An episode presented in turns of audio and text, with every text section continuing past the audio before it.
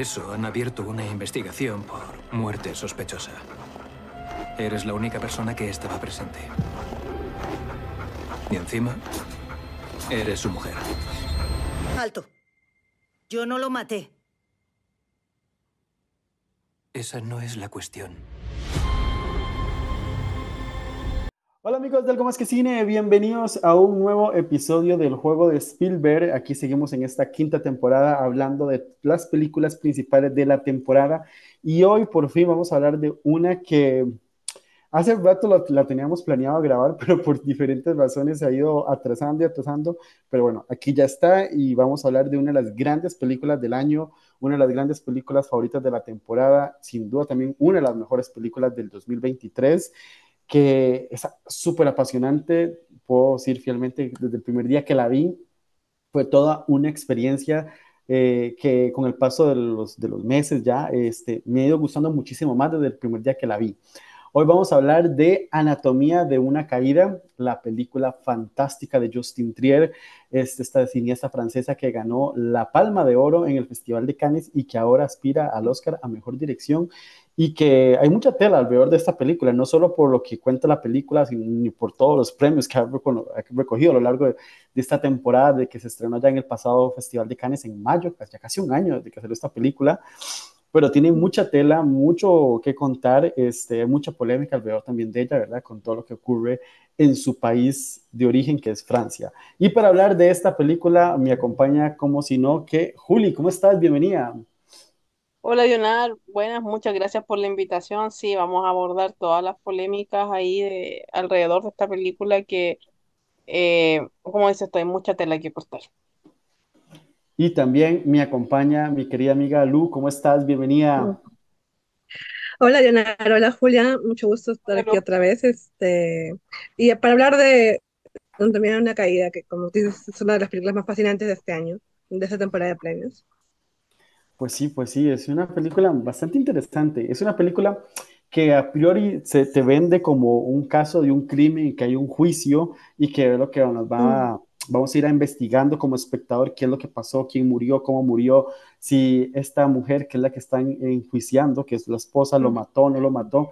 Esa en teoría es como la superficie de la película y si ves el tráiler o ves la sinopsis, imágenes o lo que vendan las distribuidoras, es prácticamente eso pero cuando llegas y ves la película, empiezas a escarbar y realmente, sí, es una, es una anatomía de cómo eh, cayó este hombre de ese, de, ese punto de la casa donde está, pero más a fondo es que es la anatomía de un matrimonio, de cómo eh, se juzga un matrimonio, cómo se percibe un matrimonio desde afuera o desde adentro, cómo es fácil.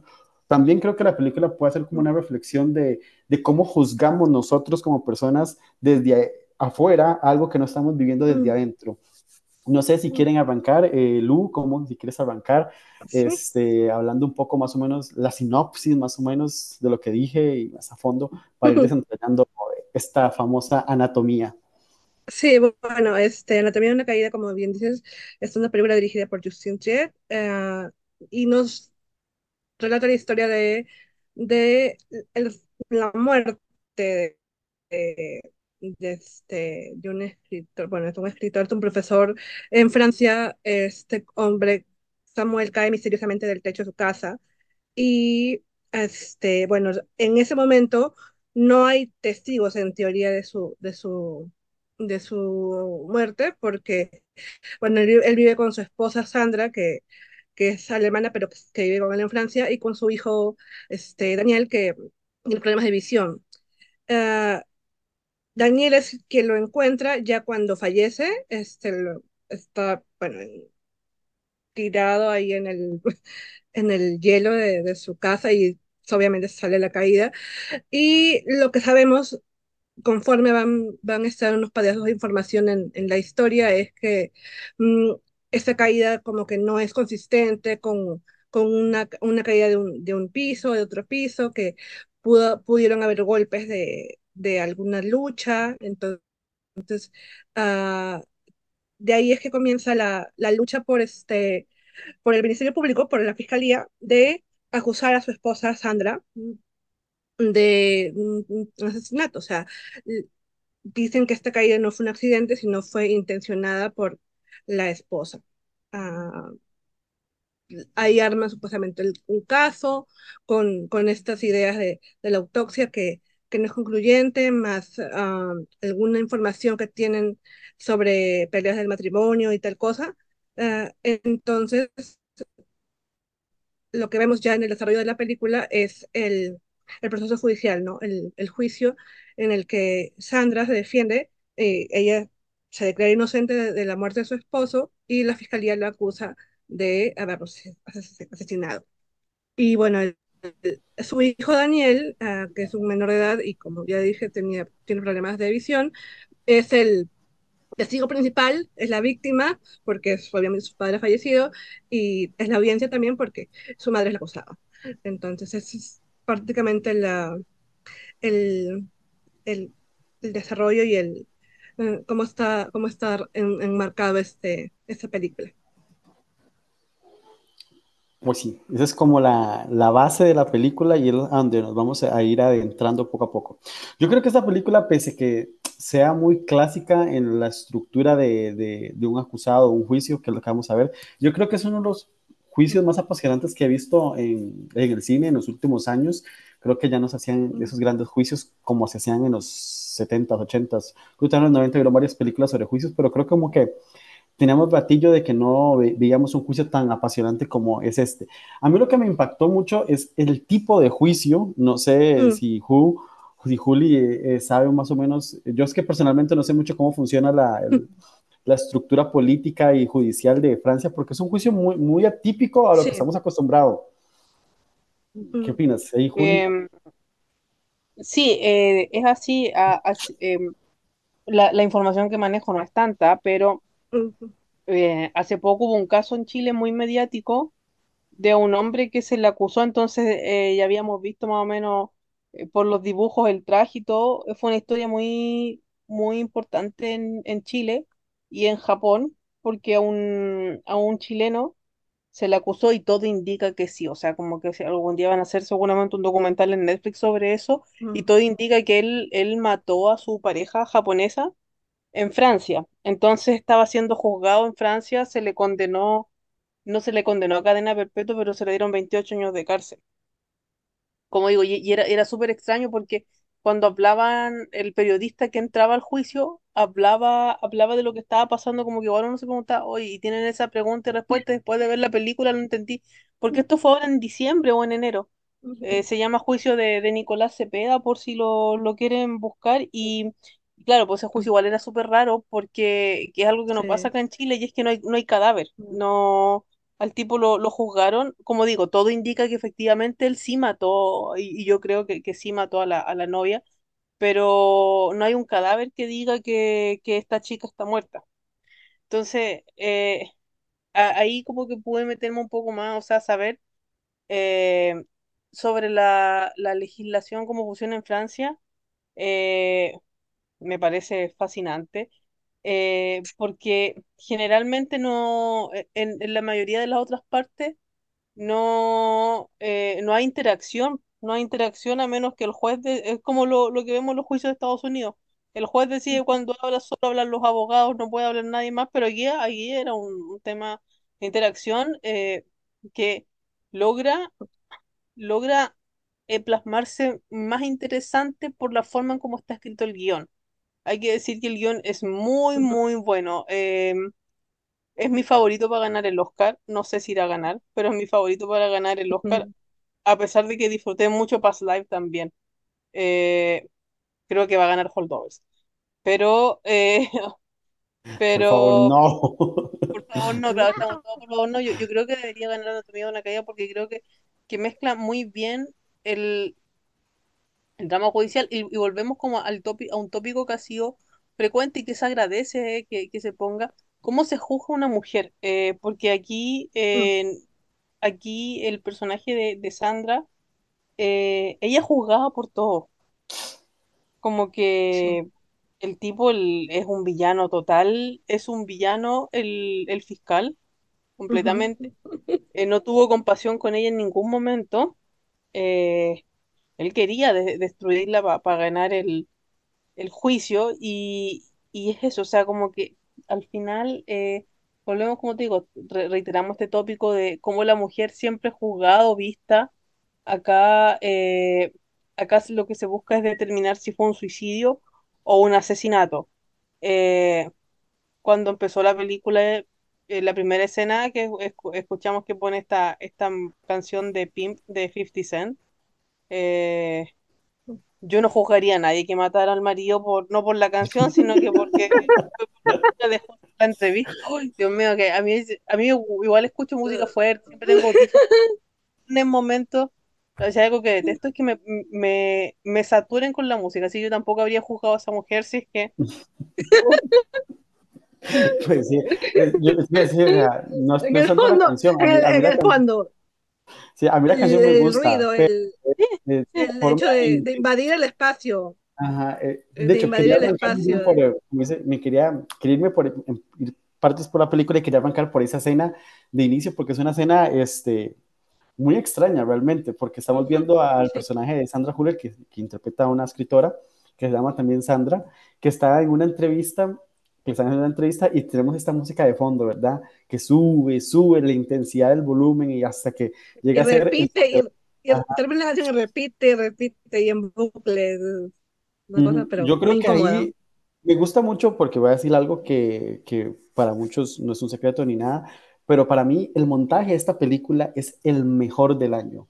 Es que es una pasada de montaje y todo está tan fríamente calculado en la película que este inicio, que son unos que 10 minutos, que es como una introducción a lo que vamos a ver, porque vamos a tener esta entrevista con esta Ujú. música, este, yo creo que no es nada gratuita que Justin Timberlake le, haya escogido la canción que, haya, que, que escogió de Zen, este, y que prácticamente tenemos este espacio, ¿verdad? De, de, de cómo termina la, la, se corta la entrevista, pasamos al chiquito paseando con el perro, que, pues, data, ahorita vamos a hablar del perro, y después llegamos a la escena de donde encuentran el crimen y ahí automáticamente es como una introducción a lo que se avecina. No sé, eh, Ju o Lu, ¿cómo ven esta introducción? ¿Cuáles son sus... ¿Qué, qué, qué, qué pensaron ustedes cuando vieron esta introducción tan específica que hace Justin Trier por, para llegar, porque para llegar al juicio se dura un buen rato, ¿verdad? También la película Mm, se toma sí. su tiempo para construir todo para llegar al, al juicio, que es donde ya uno como espectador está, pero metidísimo. No sé, eh, Lu, ¿puedes No, arrancar? o sea, no, este, bueno, ah, lo que a mí me llamó la atención precisamente es cómo oh, Justin eh, le da un espacio a cada uno de sus personajes, como que en esa casa, en esa familia, ah, vemos al que, al- primero la película comienza con, con el niño bailando al perro, entonces es una idea muy idílica, muy, muy de burbuja, él está en su mundo lavando su perrito y lindo.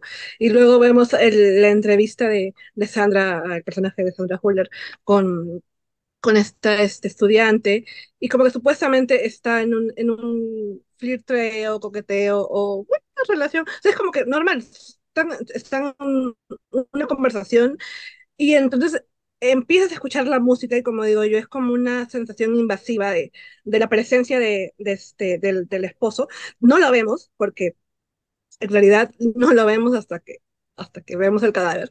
Este, no, no, no vemos físicamente a, a, a, al, al esposo Samuel, pero ven, escuchamos la música y es, es como que él, él, impone su presencia en, es, en esta situación.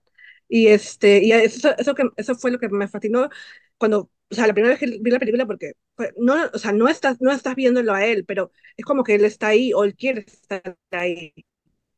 Entonces, cuando tú ves que la, que la, escena continúa y que, por ejemplo, el niño sale, sale, a, sale con el perro o, o que Sandra va a, a, este, a, su habitación, como sigues escuchando la música, sigues asumiendo que, que mejor dicho, el, el, esposo está ahí, o sigues asumiendo la presencia del esposo. Entonces, este, incluso cuando, cuando vemos ya cuando pasa el, el momento de, del descubrimiento del cadáver y que, y que llaman al, a la policía y todo, y la música sigue sonando así tan, o sea, altisonante y, y también te, te, sigue invadiendo. Entonces, es como que él nunca deja de estar ahí. Entonces, él está en todas partes. Es una, es una forma como que de que, de que su presencia uh, invade no solamente físicamente, sino toda la casa y, y todo, el, este, todo el espacio en el que están. Y, este, y como que no, no, no sé si perturba, no sé perturba la palabra, pero es como que eh, es parte de, de, de esta, de, de, esta casa y de, esta familia, uh, aunque lo quiera o no, por decirlo así. Y, es, y en realidad hasta el final, como que no entiende que, que a, a, qué se refiere, porque es como que él, él siempre quiere estar ahí y con, ya sea con su hijo, ya sea para fastidiar a Sandra, pero este, es, como que, es como que su presencia está impuesta. Sí, sí, por eso digo que la, sí, esto, la esto canción que... no es, por eso digo que la canción no está, no, no, está muy, está muy bien eh, metida en la trama, no es casual porque es una canción bastante eh, egocéntrica y machista, realmente si para la gente que busque la canción y lea la letra, realmente es una, es una letra un poco machista y un poco hasta egocéntrica, yo creo que funciona muy bien con lo que, porque el personaje Samuel realmente nunca lo vemos como tal, salvo en una escena de un flashback que vamos, más adelante lo vamos a comentar, pero será, es un personaje que está casi siempre presente, o sea, aunque no lo ves, lo conoces. Por eso, y eh, esa por forma de, de, poner la canción y la canción que pone te dice bastante sobre quién es esta figura, quién, ¿Quién es, este hombre. Claro. Te dice mucho, por eso es que digo que aquí en esta película creo que Justin Trier pensó muy bien cada momento, cada elemento que te va dando la película y cómo va construyendo. No sé qué, qué opinas de, de, para, de esa introducción de la película, Ju. Sí, no, eh, bueno, ya, ya, han dicho todo, así eh, solo agregar que esta, es, esto que ustedes estaban nombrando, de que él se busca imponer, esto es sacado en el juicio, o sea, el, el, el Mm. fiscal dice, eh, su esposo estaba celoso porque, bueno, como el, el Sandra, el personaje, es una mujer bisexual que había tenido una relación con un hombre, con una mujer eh, un poco antes de, de, de este accidente. Entonces, eh, están ahí, con, conversan y, y el, el, fiscal se lo saca y ocupa y, y, dice lo mismo, ocupa esta canción para, para imponerse. Ya con el final, cada, cada, cual, como lo vamos a comentar más adelante, cada cual puede tener sus distintas teorías. Eh, Mm. podemos, podemos intuir que, que, claro, que esta canción él la elige de forma que él, que él efectivamente estaba haciendo lo que decía el fiscal él estaba molestando, él, él estaba buscando imponerse, él, él sin, se sintió amenazado por esta chica eh, con la que su esposa estaba claramente coqueteando porque hay un, hay un flirteo bastante obvio y, y en una relación que, que tampoco es, podríamos decirla es, es horizontal, eh, es bastante vertical porque ella está sobre la chica, o sea, como que habría sido tam- también bastante, pero era un coqueteo que se puede interpretar como, como por ejemplo, con cualquier persona eh, cuando, cuando es entrevistado, o sea, no, no es que se dé solamente en este caso, a eso me, me refiero, como que no, no es lo Mm. ideal, pero, pero de momento lo único que vimos fue un coqueteo, no sabemos qué iba a pasar más. Sí, hay algo muy importante que aquí que va de la mano con todo esto es que tampoco es casualidad que los dos protagonistas, tanto el personaje omnipresente que es Samuel como Sandra, los dos también son escritores y, y, y están y se entiende que realmente ahorita ella está en una mejor posición este, profesional que él y eso yo creo que también repercute mucho en la reacción de, de este hombre que, que me encanta que sea un personaje omnisciente o nominal, o sea, nunca está, pero está. Y eso me encanta porque no cualquier guion o cualquier eh, película logran transmitir bien esa sensación de, de, un personaje que realmente ni siquiera lo ves, pero lo conoces al dedillo. O sea, eso me, me, encanta. Y eso yo creo que el pilar más fuerte de esta película, creo que es ese guion, ese guion que está tan bien construido, tan bien amarrado, las capas de, de profundidad que tiene esa película que vamos a entrar así ya al, al crimen, al juicio, que es la parte fuerte de la película, uh -huh. que es sí, vamos a, a, descifrar la anatomía de esa caída, de cómo fue esa caída, pero no es simplemente solo esa caída de este hombre que se cayó de, de este techo, sino también vamos a ver cómo fue la caída de ese matrimonio, cómo es juzgado todo, todo, todo desde la perspectiva de, de la entrevistadora, del psicólogo, del fiscal, de, del abogado, etcétera. O sea, todo el mundo empieza a juzgar desde afuera, entonces vamos a ver esa anatomía también de cómo eh, es la relación de un matrimonio, cómo se cae un matrimonio y cuál es el detonante para que ocurra todo lo que estamos hablando de, de aquí. Eh, si podemos, dale, uh, desentrañamos este juicio. Sí. Sí, bueno, es como, como decía Juli, como conversaban al principio, uh, el sistema judicial francés es muy particular porque permite la repregunta entre el, entre el acusado y los testigos. es algo que usualmente no se ve en otros países.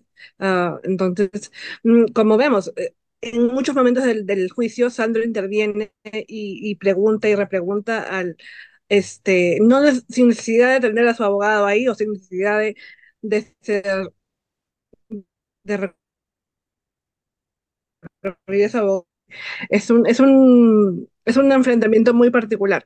Y, como, y como dices también, o sea, la, la historia se basa en el juicio, supuestamente empieza con, con la, la teoría del, del fiscal que nos dice debido a- al tema de las pruebas, al tema de la evidencia que tienen ellos, no pueden asegurar que fue una muerte accidental, no pueden asegurar que fue un suicidio, entonces ellos acusan a, a Sandra, de, a la esposa de, de asesinato. Y, y por su parte, eh, Sandra lo que hace es, bueno, llama a, a un amigo que, que parece que es de años, que es su abogado, Vincent Renzi, que suena mal, este, muy guapo. Este, y él lo que le, le- le dice, obviamente, desde un primer momento, como cualquier abo- abogado medianamente respetable, o sea, no importa lo que haya pasado, importa lo que vamos a poder probar en el juicio. Y lo que ella, al principio lo dice, el- ella, ella piensa al principio de que, bueno, se cayó, o, o sea, fue como que de, de- de casualidad. Y, bueno, su abogado le dice, no, mm, es imposible que se haya caído de forma accidental. O sea, tiene que ser un suicidio, eh, y mientras, que la parte de la fiscalía va a argumentar un, este, un asesinato. Eh, tal cual, así se, así se arma el juicio, ¿no? Eh, la fiscalía plantea un asesinato por parte de Sandra, por los problemas de la pareja y tal cosa, y la parte de la defensa de Sandra plantea un suicidio por los problemas de depresión y también problemas de la pareja que tienen. Ah, entonces, eso es lo que más o menos vemos ya desarrollarse en el juicio. Eh, con, como, como dice Leonard, con varios testigos, la, la periodista sexual ese día, los peritos de, este, de criminalística, eh, incluso el,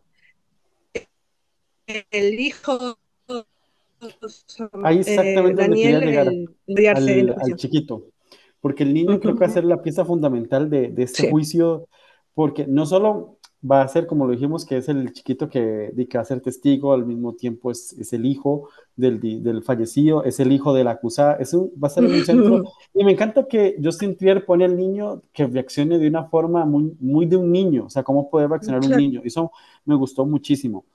Pero, como lo dije, el niño hace la piedra principal porque lo que derrumba este matrimonio es el accidente que tiene el niño, que es lo que provoca.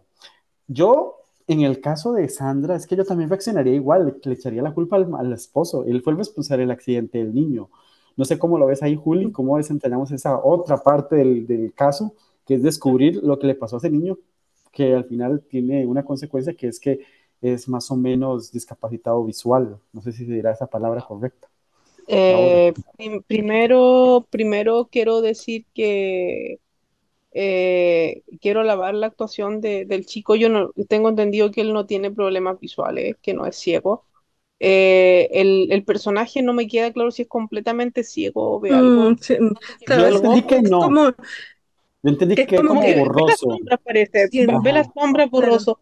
ajá, Em, ajá, decir que yo tengo claro, una prima, una prima que es, es, eh, es ciega casi en su totalidad y me impresionó lo mucho que el actor Milo Machado Garner eh, se movía como mi prima. eh, cuando camina, todo, porque mi prima no es que no vea nada, ve levemente, tiene que ver como él, un, porcentaje muy pequeño solo en un ojo. Por eso creo que es una actuación grandiosa, o sea,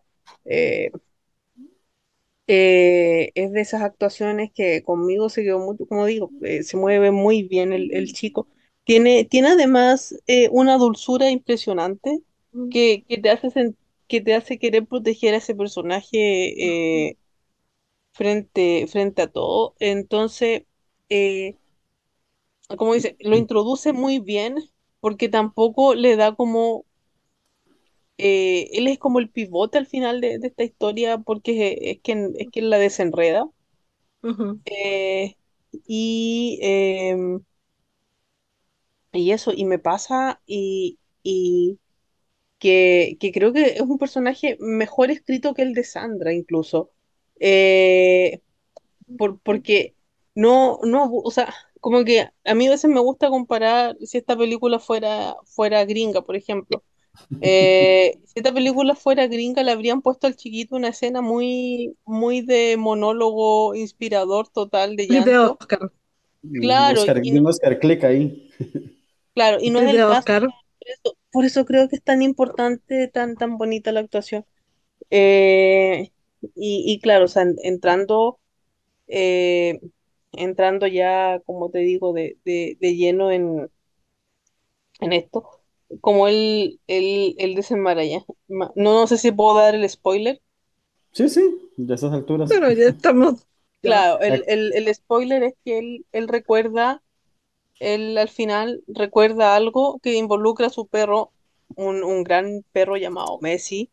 También me conmovió mucho. Mm. Eh, lo que, lo que dice, eh, eh, una de las razones de las, de la excusa por las que Sandra decía de que su marido se suicidó es porque había tratado de matarse un mes antes. Y este chiquito recuerda que su perro un día olía a vómito. Entonces él hace la prueba y se da cuenta que en realidad el perro ese día había comido el vómito del papá, entonces para él todo calzó de que la mamá no estaba mintiendo con el intento de suicidio del papá y recuerda que en la conversación después cuando el papá lleva al veterinario al, al perro porque estaba enfermo, el papá se despide de él. Y él lo, lo comprendió, él, él comprendió que el papá ese día se estaba despidiendo. Y era, y lo vemos, es un hombre que está súper frustrado eh, por las decisiones que él tomó en su, Ujú. en su vida, porque él tomó, él tomó decisiones eh, por la culpa, porque indirectamente él es el culpable del accidente que tuvo el hijo. Entonces, él, él se puso esa mochila solo de querer cuidar al hijo, eso frustró su carrera mientras la esposa crecía, crecía y crecía. Eso fue- generó un resentimiento en él y, él no tuvo cómo salir de, esa, de, ese problema. Y él graba un- una pelea final con la, con la esposa el día antes de, matarse. Y como que para mí tiene más sentido de que efectivamente él se haya suicidado. Porque, o sea, como digo, yo no habría jugado a esa mujer después de la música que le puse al principio, como dije inicio. Pero eh, para mí todo da sentido porque él, él estaba frustrado y él la, la quiso castigar a ella. Por eso tal vez deja como la prueba Ahí eh, él estaba enojado, él, él era un tipo que no estaba, no estaba bien cuando, y, y, pero, pero claro, ella le dice que le está tratando de cargar a ella la culpa de las decisiones Ujú. que él tomó.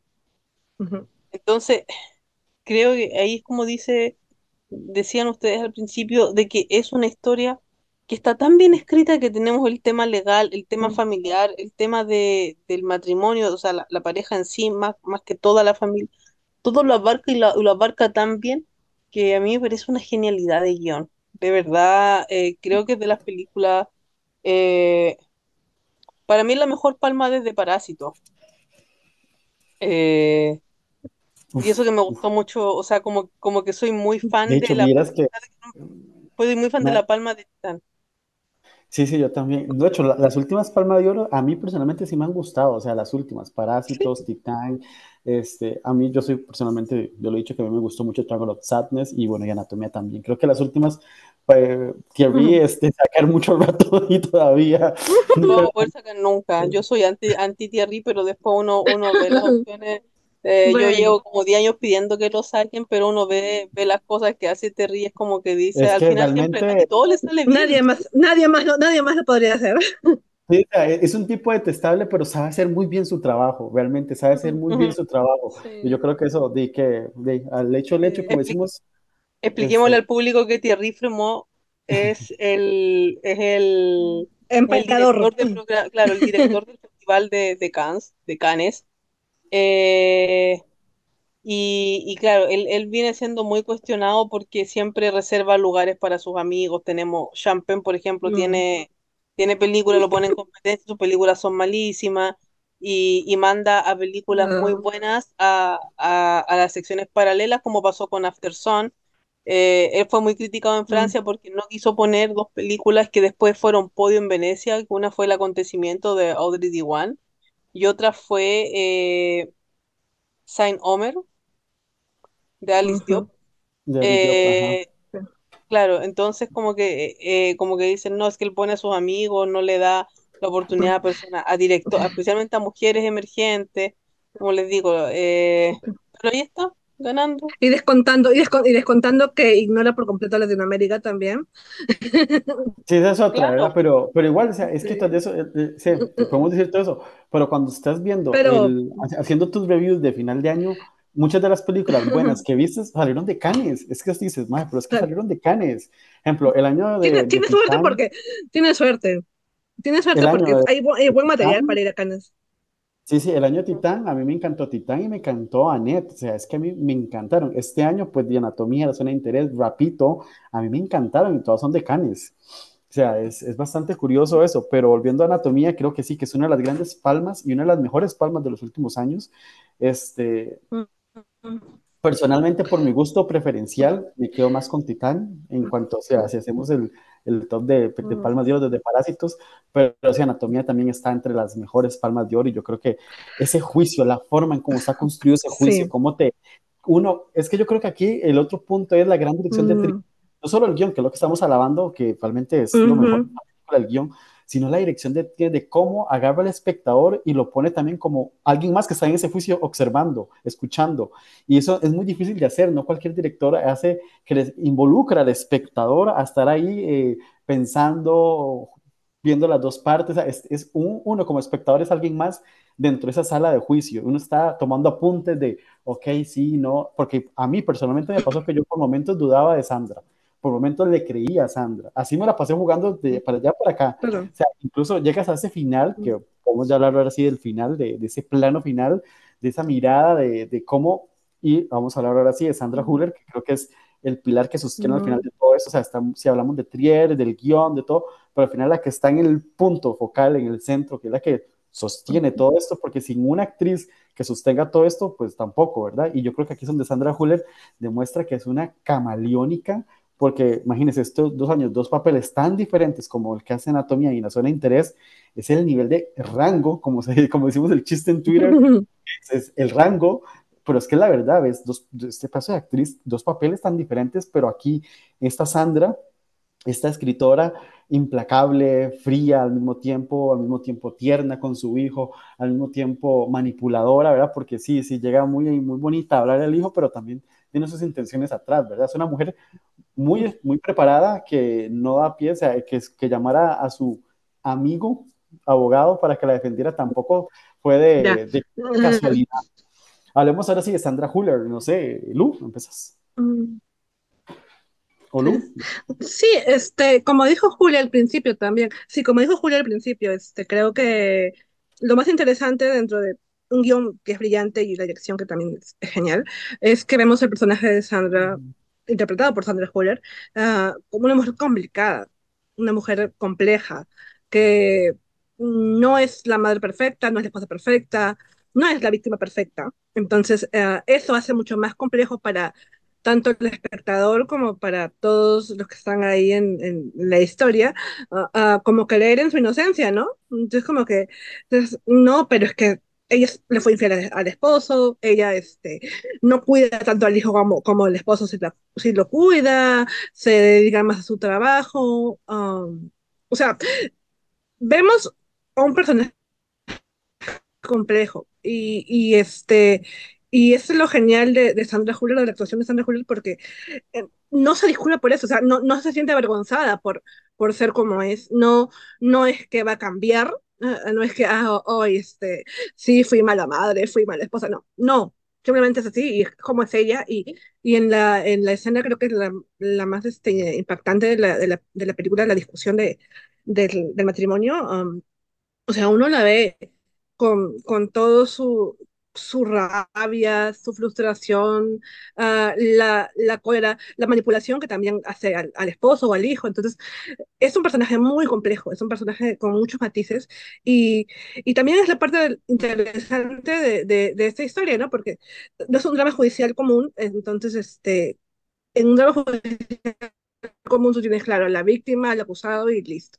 Pero aquí ah, Sandra es tanto la acusada, pero también es la víctima porque es- ella es inocente, o sea, ella, te dice, yo soy inocente. Y, y en un punto creo que, o sea, ni siquiera su, su abogado, no es que no, no es que no le crea, pero dicen, o sea, no, yo no puedo decir que tú eres inocente o no.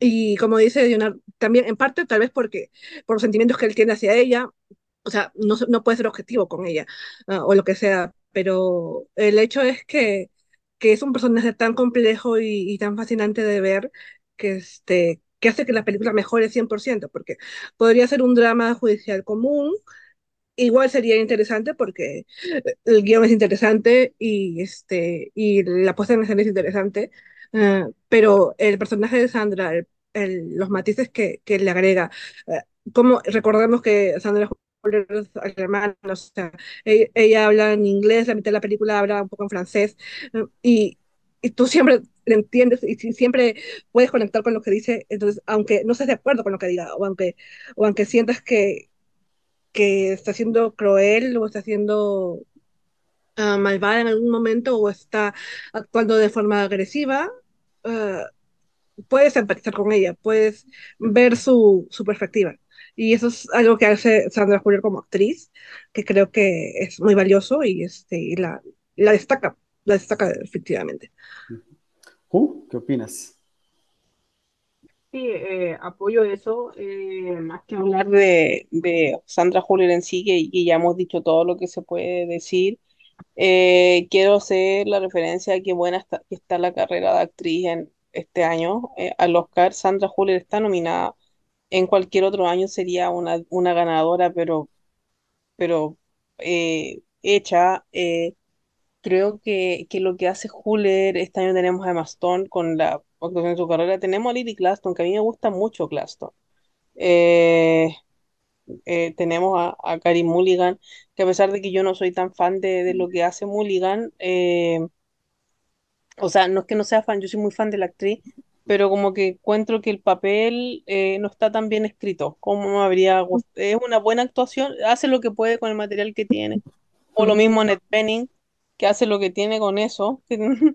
Pero, pero al final creo que eh, el nivel este año, o sea, el nivel de, de películas que vamos a tener y que vamos a tener pa- para recordar de 2023, eh, no sé, yo, yo lo encuentro, yo lo encuentro notable. Tenemos a, por ejemplo, esta misma, estamos hablando de Anatomía de una caída, de Oppenheimer, de, de Barbie, eh, o sea, como que ha sido, bueno, la misma por Things, ha sido un, un nivelazo. Y, y claro, y cuando recordemos este año, de verdad que yo creo que Anatomía de una caída va a ser, va a ser una película central. Y a pesar de que no, no es la película que lanza la fama internacional a Sandra Hüller, porque esa fue Tony Herman, eh, va a ser como, como un punto clave en su carrera. Yo no sé si ella va a ser más cine en inglés. Habla muy bien en inglés, lo demostró por la, la mitad de la película está en inglés.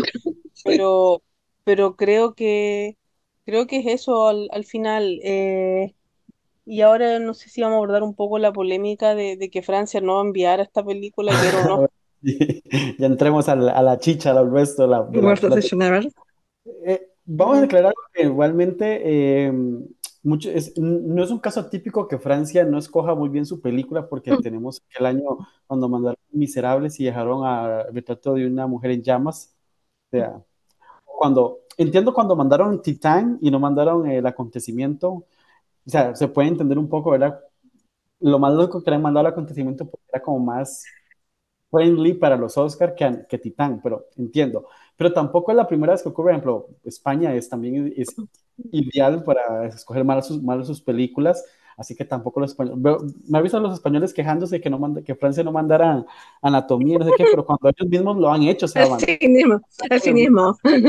mandaron el buen patrón y no mandaron madres paralelas, o sea, o sea, no es la primera vez, este, o sea, es, es algo muy normal que ocurre en muchos, en esos principales Ujú. países que son, o Italia también creo que se ha equivocado varias veces, o sea, o sea, es algo muy normal, pero lo de, lo de anatomía es que hay mucho más que una simple, vamos a mandar esa que es más friendly, que la, mandaron esa la de Juliette Binoche, que ahorita no me acuerdo el nombre, este, pero si no es que hay más tela atrás. Julie, Taste es la, Sting.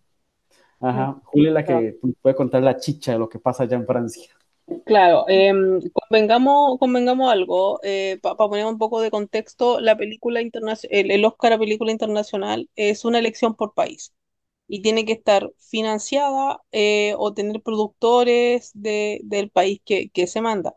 Em, por ejemplo, eh, me, me da un poco de risa que eh, ya que nombraste España, por España está la Sociedad de la Nieve, cuyo 90% de financiamiento es, es estadounidense, el resto es español, pero al final Bayona es un director, es un director español, el equipo es español, pero los actores, todo el, es, es sudamericano, es argentino más, más que uruguayo.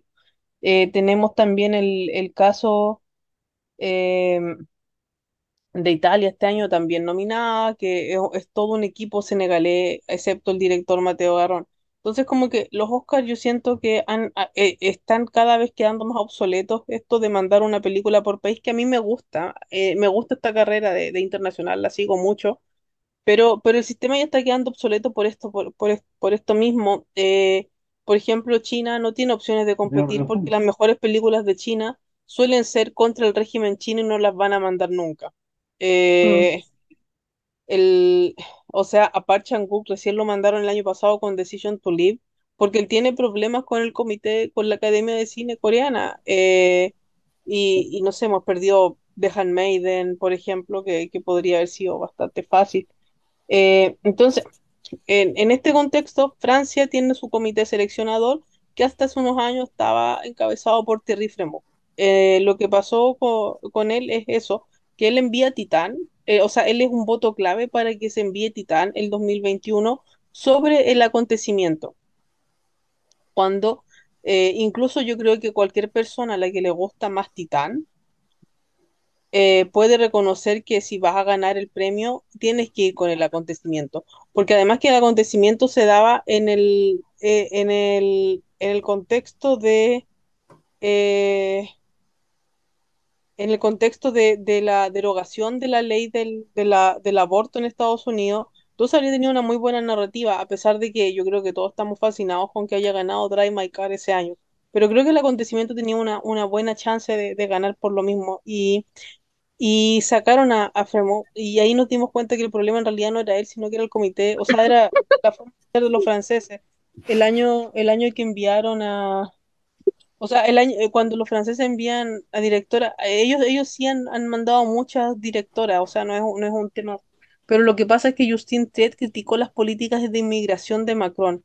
Y ahora se sabe que efectivamente el gobierno influyó porque de hecho la, la ministra de Relación, o sea, la primer ministra de ese momento, se negó a felicitar a, a Justine Triet por su palma y era como que los franceses siempre celebran cuando ellos ganan la palma, es como, no sé, como el Festival de Viña, así en Chile. El, el problema de Francia fueron los franceses, fueron los franceses al final. Claro, Este, entonces, no, el- claro, eh, es eso lo, que pasa, em, y mandan una película, The Taste of Things, que no es mala anexión en un año débil, pero si tienes una palma de oro francesa con, con una película tan accesiblemente universal, porque la Anatomía de una caída es una película muy universal, eh, habría ganado fácil internacional. Entonces, claro, ocurre, ocurre, ocurre esto y como digo, o sea, al final... eh, Cre- creo que la- las academias, los comités, es- no, no se están fijando en esa, en eso al momento de mandar. En Chile tenemos el mismo caso. A mí me parece mucho mejor película Los Colonos que El Conde, pero obviamente El Conde era una mejor elección y sacó nominación en fotografía. ¿Por qué? Porque Pablo Larraín es un director internacional. Incluso si no era El Conde, estaba La Memoria Infinita. Y los últimos años vienen nominando documentales y por, por último hacía el cortamino, como digo, creo que Los Colonos es, es una excelente película, pero es una mala nominada cuando más encima es una ópera prima de un director. Ujú. Claro, hay En- siempre ese trasfondo político en, en lo que es internacional, claro, ¿no? por eso, por eso, por eso es un sistema que cada vez está quedando más obsoleto, por ejemplo, porque, eh, porque por ejemplo, eh, la película se llamaba Película en idioma extranjero, o sea, película no hablada en inglés, ahora le pusieron película internacional, porque eh, se dieron cuenta de que invalidaba con, con el tema fue con el año de Minari. Minari es una película hablada el, no- el 80% en coreano, pero es una película estadounidense y no puede participar, o sea, Estados Unidos no puede man- eh, mandar, por eso le pusieron película internacional, pero es como película inter- internacional no hablada en inglés porque el Reino Unido mandó este año y es favorito. O sea, va a ganar el Reino Unido por una película Claro. Y que está en alemán. Entonces, es eso, porque siento que los sistemas tienen que revisarse porque no eh, una película como Anatomía de una caída que yo espero que no se vaya de vacío, tengo esperanzas en que se que vaya gane con guion. Yo, yo, yo que la tengo Mínimo. en guion. Yo la tengo en guion. Y dependiendo de lo que Debería ganar edición solo- también. Debería ganar edición. Ah, tam- de- también De- podría ser, pero no, pero no sé, Oppenheimer. No, no, o sea, o- de- pero no, o sea, realmente no, o sea, es- eso es de Oppenheimer. O sea, esa película debería realmente ganar este guion y montaje. Yo creo que se va a ganar guion, no sé, yo, yo al día de hoy sigo apostando por ese guion porque veo que la película realmente Debería, debería ser, o debería sea, ser. es una película que Este- realmente sí ha gustado mucho, realmente sí ha gustado mucho, yo creo que Ujú. Y es no muy que- accesible, como dice Julia, es Yo- muy yo accesible. creo que lo que, que Neon la, la supo vender muy bien a carrera, en la, la, la vendieron como una película más de Estados Unidos. Y Y, y, yo tiene- puede, pasar por, y puede pasar por una película más o menos gringa, o sea, en, en, en, en apariencia, como desde el drama judicial, todo es, es muy típico de Estados Unidos, entonces creo que por ese lado, y aparte que está hablando inglés como que el 80% o 70% probablemente, porque... al, al tráiler, el tráiler lo más que le venden son las partes en inglés, no, casi no Claro. las partes, venden más la parte de, de inglés. Y, eh, por Porque le fue muy Sandra que el personaje central, habla más en inglés que en francés en la película, es eso, pero al final eh, no. La película sí tiene más de la mitad en, en, in- en francés, eh, porque hicieron el cálculo, si no, no habría podido ser nominada. Claro, a los, a no, a los Oscar, no, pero sí, pero sí, no sé, es que como dice Julia, la presencia de Sandra más que todo es en inglés, entonces ella es el personaje central y se Claro, siente, entonces nos queda- es, es fácil, es fácil para Claro. nosotros quedarnos con la idea de claro, que cuando yo la vi, sí, que esto está en inglés, pero claro, porque las mejores escenas, como está Sandra están en inglés, o sí. la, o la Sí, escena no, y donde por eso fue que los gringos la, la pudieron ver, porque o sea, esta, esta gente que casi no leen. Entonces, Neon, realmente aquí yo creo que Neon supo hacer muy bien esa campaña de vender Sí. la película como una película americana más y tras de eso, toda la campaña principal la enfocaron en las escenas en inglés. Entonces, entonces así fue como la, la, la pudieron meter y, y llegó a tener cinco nominaciones al Oscar, que, o sea, que yo creo que muy pocas veces pasa que una película extranjera que no sea enviada por su país llega a la la mejor Mm, película. sí, De hecho, junto a Oppenheimer y por fin son las únicas que están en todas las nominaciones importantes. Están en, es- están en, en película, están en dirección, en dirección, edición, guion y actuación. Claro. O sea, por eso es Están que yo digo o sea, las cinco importantes, por eso es que yo digo que Anatomía entró muy bien, o sea, entró muy bien a, a los Oscar, o sea, entró Ujú. mucho mejor que otras. Y por eso es que yo la tengo ahorita como un top 3 por ahí la película. Debe De estar entre de, de, de muchos, no sé si será to- top 3. yo creo que sí. eh, eh, es más, yo venía diciendo hace tiempo que cre- creía que Anatomía era top 5. No, no pensé que la que saliera era Barbie, yo pensé que estaba sobre Killers. Pero en un año de 5 nominadas, efectivamente Anatomía de una caída habría sido nominada también. Sí. Habría sido, entonces como mm, sí, ellos no, no están ahí, porque cuando la gente la ponía como 8 o 9 en su ranking, yo decía, no, si esta película es 6, con suerte es 6, es lo más bajo Sí. que es porque, porque se veía fuerte, que iba a entrar a todo fuerte. Eh, mi- las dudas, de hecho, las dudas pasaban más, más que todo por Justine Triet, porque Justine Mm. Triet no es el tipo de directora Mm, que suele ser nominada internacionalmente, entonces como que de verdad ese, ese grupo de autor internacional, yo siento que fueron con Glazer, que genera Ese, ese, más, ajá. Jonathan- para mí la cuota internacional fue Jonathan Glazer, por eso que digo esto. Jonathan Glazer es la cuota internacional, la zona de interés es la cuota internacional. Yo creo que ellos la ven así, porque aparte la película Ujú. está en, en la categoría internacional y como Anatomía no está en una categoría internacional, ujú. la- ellos la asumieron como una película más de, de, de Al americana. final, al, fi- al final lo terminó beneficiando oh, la fregada francesa. Pues sí, realmente. O sea, sí, yo creo que al final Anatomía se beneficia de- por el desplante que hacen en su propio país y los gringos, la- los americanos, la, la apropian como si fuera una película más y yo creo que eso fue el gran beneficio de Anatomía y por eso entró así, entró riquísimo la película. Pero no sé Ah, algo un- más. una cosa que quería agregar, aparte de lo que, bueno, lo que contó Julio sobre el tema de, de Justin Triet y, y este, y el tema de la Academia Francesa, fue que justamente en el discurso de la Palma de Oro, cuando estaba leyendo hace un rato, en el discurso de la Palma de Oro, ah, cuando Justin Triet gana, ah, ella ha- hace una crítica al, justo en ese momento estaban habiendo unas protestas en, Francia contra el sistema de pensiones que, que quería implementar este Emmanuel Macron, y ella usa su discurso para criticarlo. Entonces, como dice Julia, eso se, este, tiene cierta coherencia, cierta relación con que, por ejemplo, que no lo hayan felicitado cuando, cuando usualmente los, los franceses o el, este, gobierno francés felicita al, al ganador o ganadora de, este, francés de la Palma de Oro. Pero no lo hicieron esta vez con Justin Jet. ¿Por qué? Porque justamente este, ella usa ese espacio ah, para criticar al gobierno. Y creo que desde ahí ya se marcó un poco como la enemiga de este, de ser, del gobierno, la, la enemiga de la Academia Francesa, y, y bueno, ya vi- después vimos lo que pasó, ¿no? Pues Ah, sí, con- sí. convengamos que la separación del arte y el artista para los franceses corre solamente en el caso de para exculpar a, a abusadores, no, no, no ocurre en Mm, el caso mm. de mujeres porque lo, lo vemos No, muy cercano, se llama está prácticamente vetada de Francia. mm, Sí, De hecho, sí, la última vez que una película se tuvo que ir a, a Berlín y en Francia le está costando encontrar financiamiento para sus películas. mm. Pues sí, Entonces, pero como que ojalá que, que esta apertura de anatomía le den más eh, chance a Justin Trier. Que hablando de Justin Trier, eh, realmente, como dijimos, Justin Trier tampoco es una directora recién salida de la nada, ¿verdad? Ya tiene no. sus, sus, sus trabajos, este, Mm, incluso hay sí. varias películas que están en diferentes plataformas. En Movie, creo que hay como un par de ellas, están ahí, ejemplo, una que es la que, la que está con Virginia Fira y Vincent Lacombe, esa está en, tanto en Amazon como en Movie, y Civil, si no estoy mal, Civil creo que está en Amazon, ¿verdad? Igual que Tengo la entendido que de... sí. Sí, Hay que, hay sí. que decir que, que, eh, es una... eh, yo la conocí por Civil en realidad, hace un par de años me sorprendió mucho la actuación de Efira en esa película, eh, que es como que a- hasta, hasta se me hace un poco triste pensar que, que podríamos haber tenido a Virginia Efira en esta posición de Sandra Huller.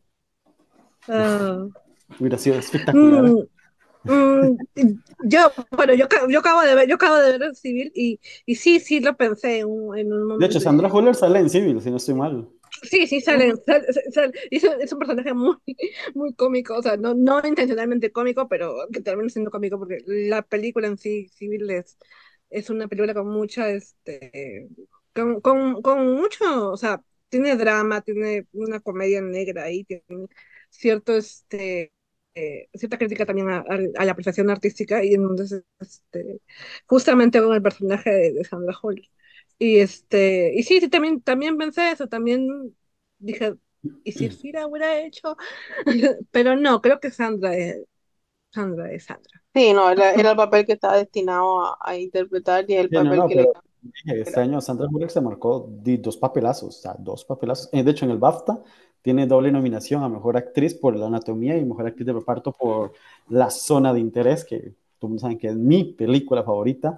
Pero este, sí, vaya año de, de Sandra Bullock, vaya año de Justin Tier, que se- sobresale y se reconoce muchísimo en nivel internacional.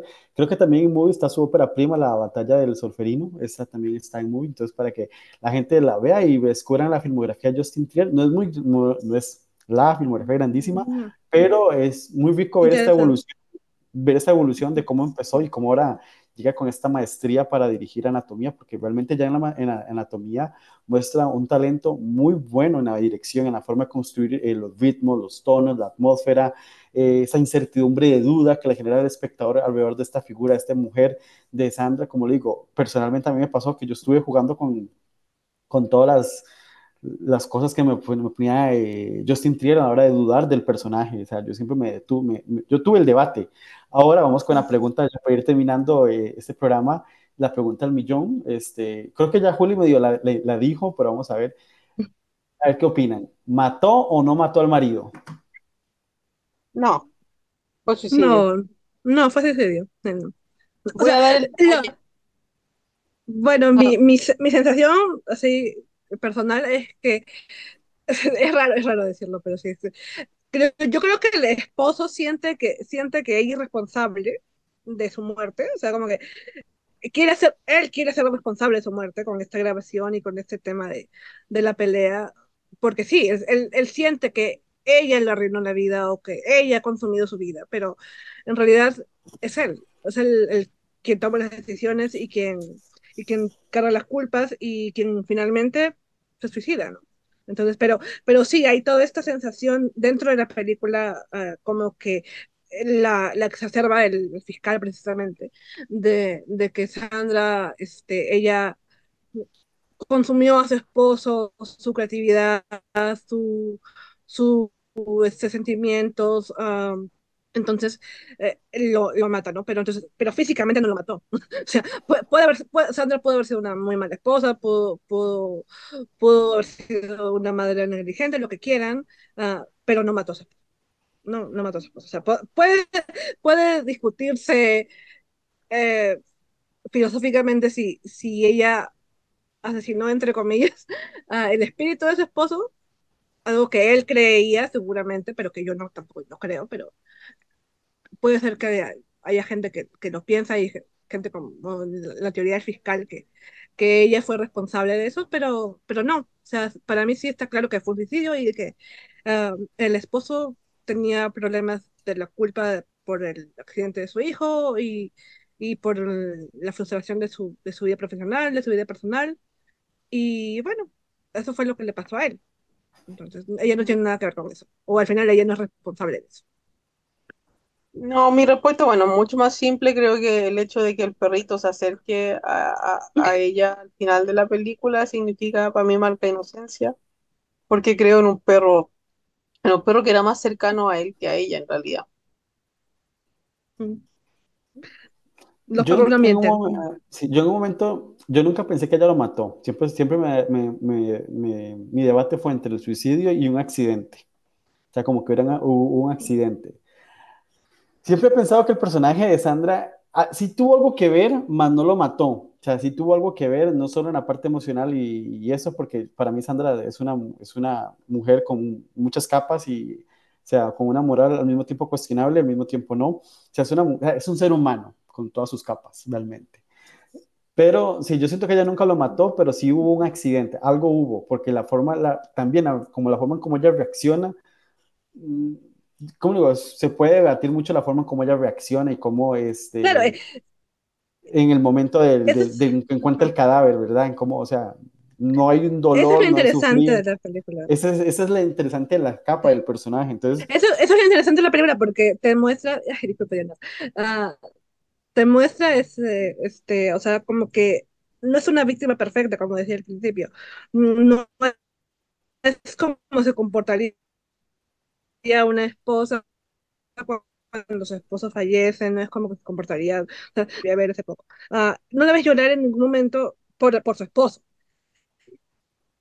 La ves ujú, llorar este, en momentos cuando tiene que, cuando tiene que, cuando tiene que separarse de su hijo, por ejemplo, hay un momento en el que tiene que separarse de su hijo y como que ahí empieza a llorar, pero nunca lo ves llorar por su esposo. Entonces, eso hace que de repente la audiencia, así como Leonard dice, eh, duden, ¿no? De, de, ella o de, o de su reacción, porque es como que no, no es una reacción común, no es una reacción esperable de, de una mujer en, Es que para mí en este matrimonio sí es muy claramente interesante ya, dentro cuando, lleg- sí, sí, cuando llegamos a ese punto, ya el matrimonio está Además, no estaba muerto. estaba roto, entonces Estaba creo, enterrado, ella estaba enterrado. Yo creo que ella estaba aburrida y, y es como que el esposo más encima le deja el último regalo, por así decirlo. O sea, como que le arruina la vida una vez más. Eh, Mm, pero claramente este, este era un matrimonio que estaba, ellos estaban juntos para no alterar la vida del, del chiquito que tenía problemas de visión. sí. Pero es un matrimonio donde de amor cero. No, no. Mm, No, y incluso uno ve, por ejemplo, porque eh, también lo ves en el personaje del niño y cómo lo Timberlake,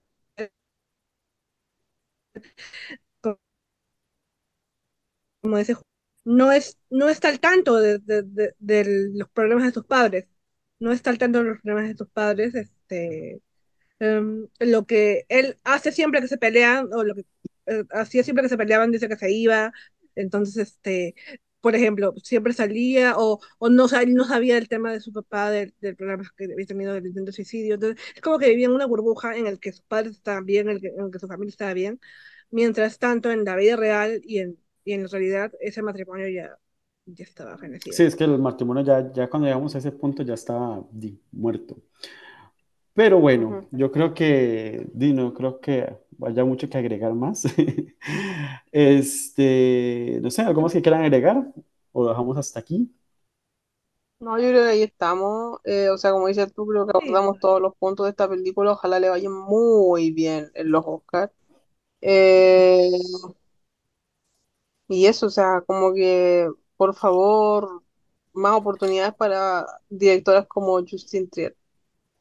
Sí, realmente una gran dirección. eh, ojalá que la gente, como dijimos, puedan descubrir su filmografía, ya que está disponible en plataformas legales como Amazon Prime Video y Movie. Realmente cuesta encontrar la filmografía de, de directores este, tan poco conocidos en plataformas, así que, que la descubran y que vayan y vean Anatomía de una caída y saquen sus propias conclusiones y nos digan qué opinan, si mató o no mató al marido o fue un accidente. También podemos tener la teoría, realmente, o fue un solo accidente, simple, y ya no accidente como ocurre muchas veces. Este, pero no, muchísimas gracias, Lu, Julio, por acompañarme para hablar de una de las películas más fascinantes de la temporada.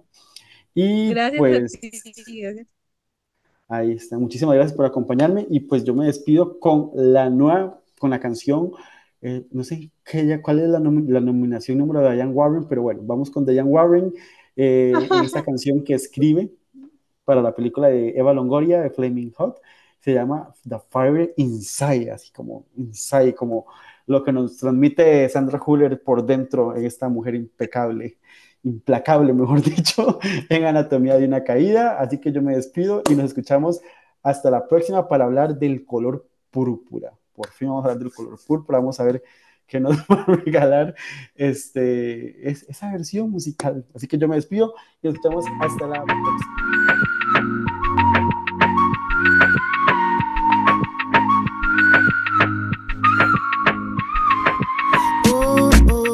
You got places to go. You're not going this slow. Oh, no, no, no, no, no.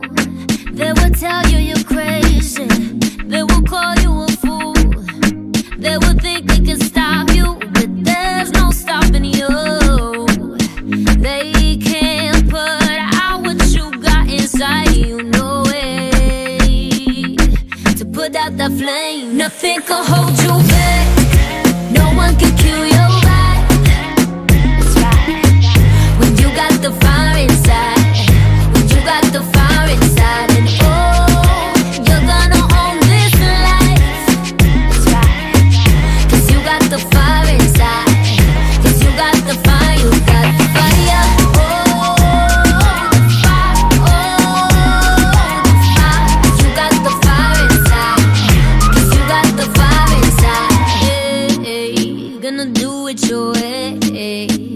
change up the game. You got no time to waste. No making no excuses. You out here making moves. You were made for the hustle. Born to break the